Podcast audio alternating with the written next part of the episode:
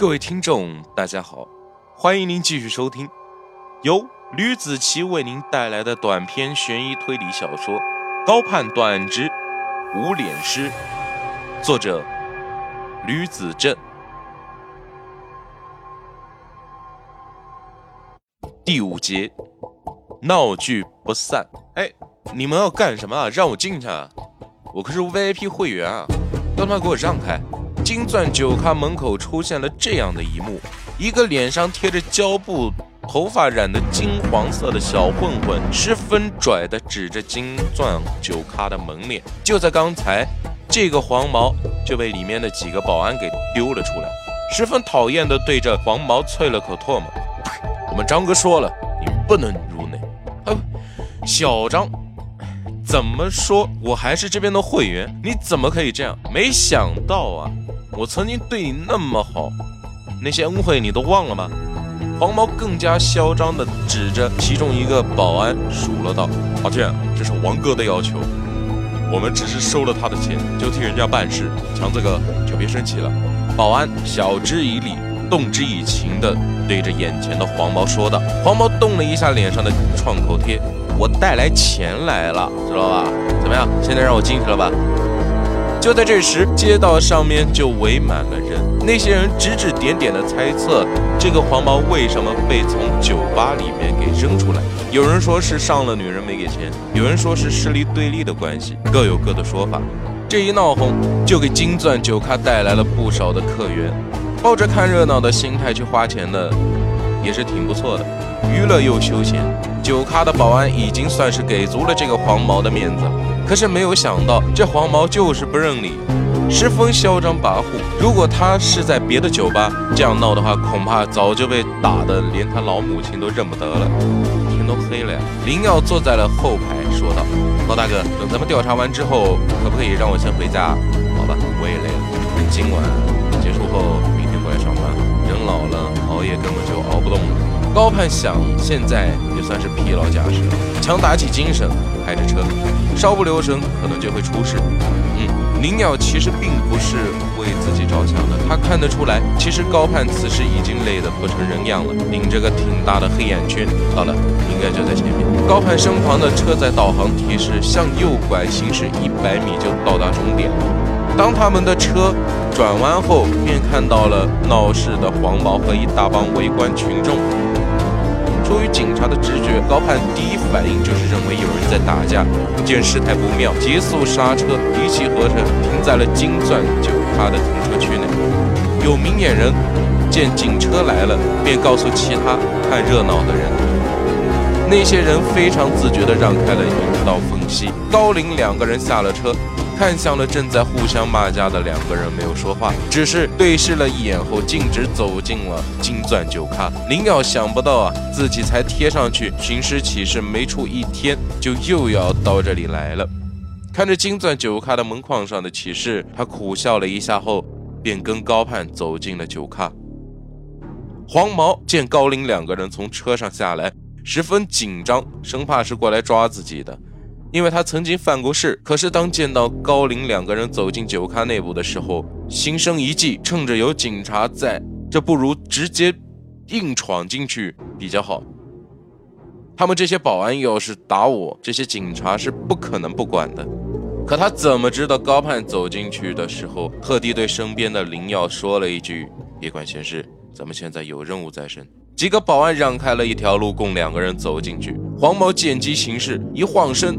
便钻了进去。之前和强子对骂的保安心中一阵无语，没有办法，有人让他们看着，不给这孙子进来。于是，一只手抓住了黄毛的脑袋，就像是抓瞎一样，把他扔出去。见黄毛不屈不挠，他们也没有办法，只能动武了。林耀见身后的一帮人打起来，想去制止，却被高盼给拦住了。他说：“我们现在是在查案子，你都从警校毕业这么多年了，这都分不清楚吗？”要是酒吧门前小打小闹，咱们都得管。警察破不破案了？见高盼说的十分有理，林耀便没有再理会身后被拳打脚踢的黄毛。之前郭有为在电话里面说了，那个说认识女尸的男人此时一直正待在酒吧里等着他们。根据郭有为提供的房间号，他们找到了那个包间。出于礼貌性的，伸手敲了敲房门。过了一会儿，门开了，是个四十多岁上下的男人。他看了一眼高林两个人，便说道：“你们是警察吗？没想到你们速度这么快。来，进来说。这是一个小包间，包间里面的空气还是可以的。看来眼前的这个中年男人没有抽烟。三个人坐定之后，高盼直奔主题，说说那女人的事情吧。你和她有深交吗？”男人有些不好意思地说，他眼神有一些迷离，似乎不知道该怎么说。而他过了一会儿后，就像是做好了一个非常重大的斗争一般，对着眼前这两位说道：“其实吧，我和他关系并不深，只是卖家和顾客的关系，再深一点的关系就没了。私下里的时候，嗯，也就吃吃饭。”感觉这女孩也挺乖巧的。男人从口袋里掏出一包香烟，分给了高盼和林耀，然后接着说道：“没想到他会死了。既然都可以私下里请吃饭的地步了，那我就问你，你平时有和别人结过什么仇、什么怨吗？比如说抢生意之类的？”林瑶突如其来的问道。他的问法一看就是没有见过世面的小警察所问的。现在这些娱乐场所还有抢生意这一说吗？全部都是这些款爷自己选择的呀。没有，他为人处事都很好的，也没有跟谁结过梁子。男人说到这里，表情有一些悲伤。你还没说死者是什么地方的人呢？他叫什么名字？高盼弹掉了烟头上的烟灰，说道：“啊，不好意思，刚才一直没有进入主题哈。”那个女孩是本地人不过听口音应该是附近县城里的。名字啊，我倒是真不敢说，不知道是不是真的。我只知道她叫琪琪。这里的小姐都是有这些假名字的，好上口一些。中年人也弹掉了烟头上的烟灰。那你是怎么知道这事的呀？林耀眯着眼睛吸了口烟，问道。门口贴了张告示。其实我觉得玲玲挺可怜的，她是这金钻酒咖里面唯一一位我就是比较看不中钱的小姐了，给她打赏少与多，对客人的话并不是特别大的差距，态度没有什么改变。中年人端起了桌上的菊花茶。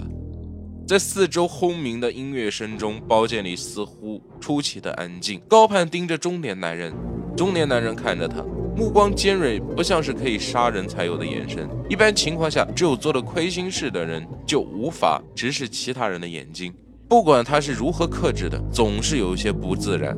但是这个人却并没有。这是我的名片。这个中年男人看来是有些来头的，居然递上来了一张名片，上面写着三个字。庄启莲，上面写的是启程服装公司副总经理啊，原来是服装公司的，我们是是刑侦支队的。您要似乎想说点什么吓唬吓唬他的，但是那个时候事与愿违，没有被吓住。见庄启莲还是那副人畜无害的表情，他顿时有些无语，便打了个哈哈。庄总你好，高盼拿出一张名片，这是他未来想做的一个职业。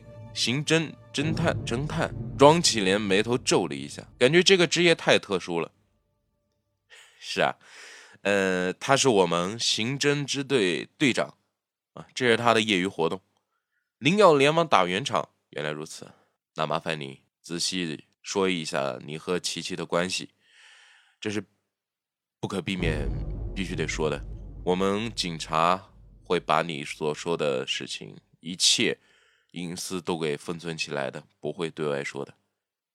高盼说：“庄启莲见高盼的态度后，便没有说什么多余的话，直截了当的讲起了老来爱的故事。那是三个月之前，庄启莲像往常一样去附近的酒吧喝酒，顺道带着自己的几位同事去消遣娱乐。酒吧里的陪酒女就像是服装厂里面的员工一般，走了一批。”又来了一批，循环往复，走走停停。正巧这天来了个新丫头，这个丫头就是前些天在墓园中被发现的那具中枪的女尸。这是一种奇妙的邂逅，就像是始终被磁场给吸引一样。这句话是庄启莲说的。琪琪被前台经理领班带进了屋子中，就这样两个人对上了眼睛。我看见他的时候，感觉自己热血沸腾。我都这把年纪了，能有这种感觉实属不易。于是，在送走自己同事后，他和眼前的女孩子一拍即合，就像电影里面的一见钟情一样。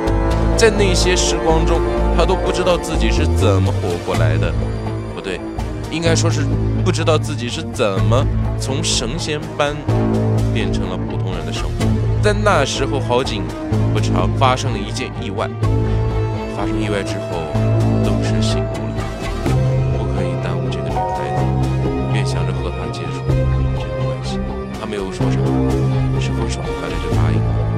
庄启莲说到这里，便低下了头，一副不甘心的模样。到底是什么事情让你和他分开？高盼问：“大约是一周之前，琪琪就因为月经没有来的事情去医院买了试纸，可是却发现自己怀孕了。这对于一个女孩子来说是非常可怕的事情。可是琪琪并没有这么觉得，她兴高采烈地找到了他，把试纸递给了庄启莲看。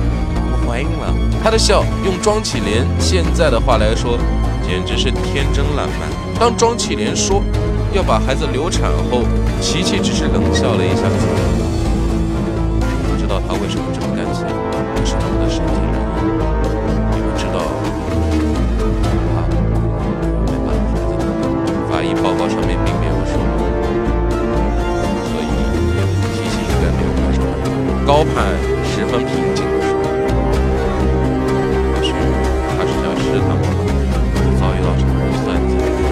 男人低头说出了一句不可思议的话：“一定是我老婆找到奇迹，找一个人。”大海捞针，你老婆不可能在茫茫人海中找到你的小辫子。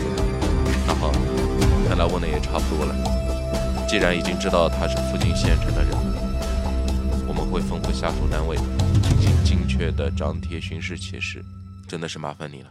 高攀看了眼庄启莲后，便拉着啃爆米花的林耀朝着门外走了。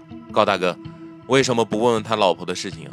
灵药不明所以，你这就不知道了吧？一般有钱人的老婆不会管这些闲事的，很有可能啊，老两口背着对方在外面胡搞乱搞的，也说不准的。与其在这里听着血泪史，还不如回家休息呢。高盼说的似乎是很合情理的。就这样，这句至理名言被林耀给记住。就在他们走出包间，走向金钻酒咖大门的时候，却见到了十分令人震惊的一幕。之前在这里骂街的黄毛，现在还跟小保安在这里骂街，而且还被打得鼻青脸肿的，脸上的创口贴都掉了。我要去见这个人，他怎么还不出来？黄毛嗓子不减刚才，别再吵吵了，小心我们哥几个把你打死了。保安把自己的袖子朝上拉了拉，别敬酒不吃吃罚酒。他吹胡子瞪眼的看着眼前这个黄毛，好像是要帮他吃了一样。哎呦！我去敬酒不吃吃罚酒了，怎么样？黄毛说。几个保安顿时不爽了。带头的保安说道：“给我打！”他们从身上掏出了警棍，一窝蜂的冲上来。见到这个场景，四周围观的群众纷纷四散开来。警棍打人可是会出人命的。一时间，四周的空气都凝结了。没想到这黄毛油盐不进，竟然。更加的叫嚣起来，场面开始失控。黄毛揉着红肿的脸，十分嚣张跋扈的叫道：“有种打死我！今天我他妈就要进去！”高盼嘴巴嘟囔了一声：“见过不要命的，没见过这么不要命的。”之后便让林耀上前去制止了。林耀就像是撒欢的狗一样冲进了人堆中。保安刚想动手，林耀就出示了警官证。警察。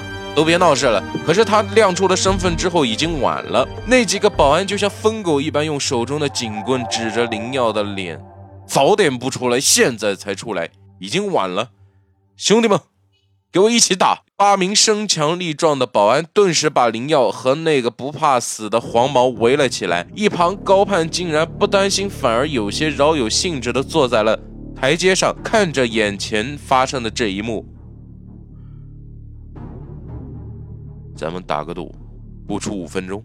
他拽住了身边的一个服务生，拿出了五十块钱，放在了服务生的手上面的托盘上。